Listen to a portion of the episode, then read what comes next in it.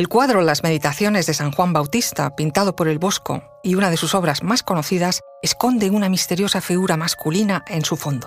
En su restauración se localizó este detalle que podría pertenecer al donante, pero ahora está oculto detrás de una extraña forma vegetal. ¿Pero por qué se hizo desaparecer a esa figura?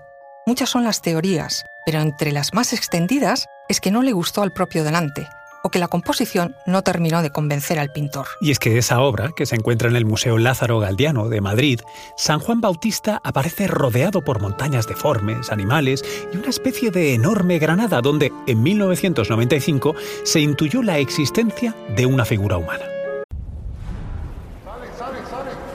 Conoce mejor al equipo que protege nuestras costas. Alerta en el mar, el jueves a las 10 un nuevo episodio en National Geographic. Soy Luis Quevedo, divulgador científico. Y yo soy María José Rubio, historiadora y escritora. Y esto es Despierta tu curiosidad, un podcast diario sobre historias insólitas de National Geographic.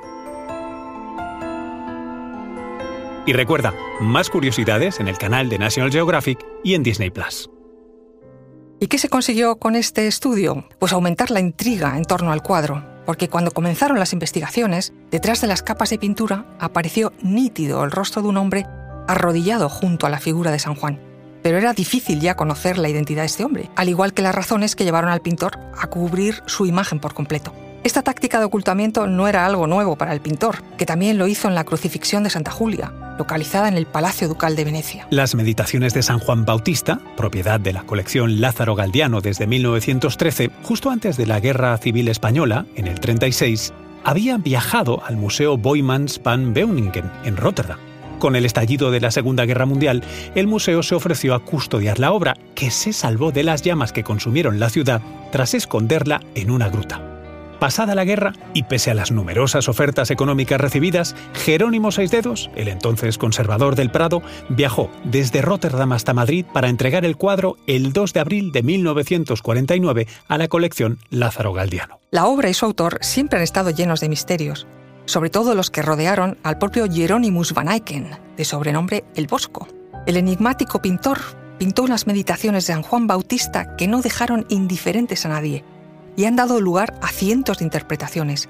Podríamos decir que es una de las obras que más ha perturbado a los historiadores, pero no solo ahora, sino también en su tiempo. Si analizamos esa famosa granada o, fruta esférica, nos encontramos con varias teorías.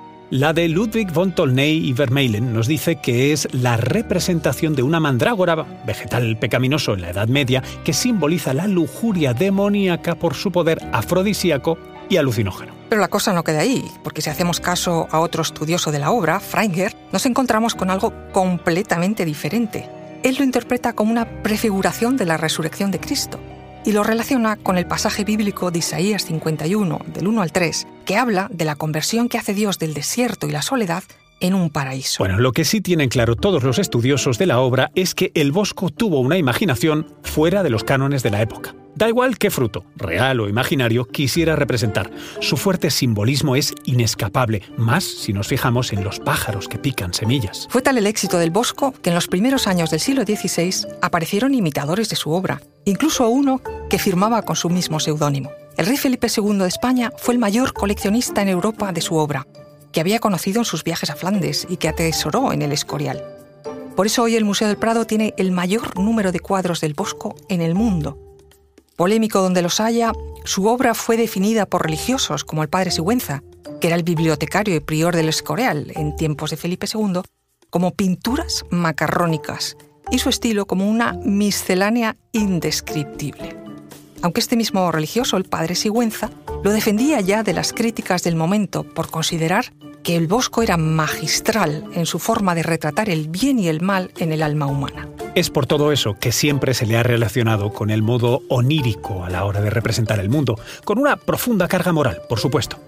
Si quieres, por cierto, sumergirte en su mundo, hay un visor interactivo en boscointeractivo.es muy recomendable.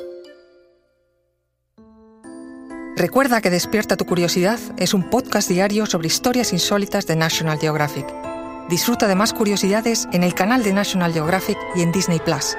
No olvides suscribirte al podcast y darle like si has disfrutado con nuestras historias.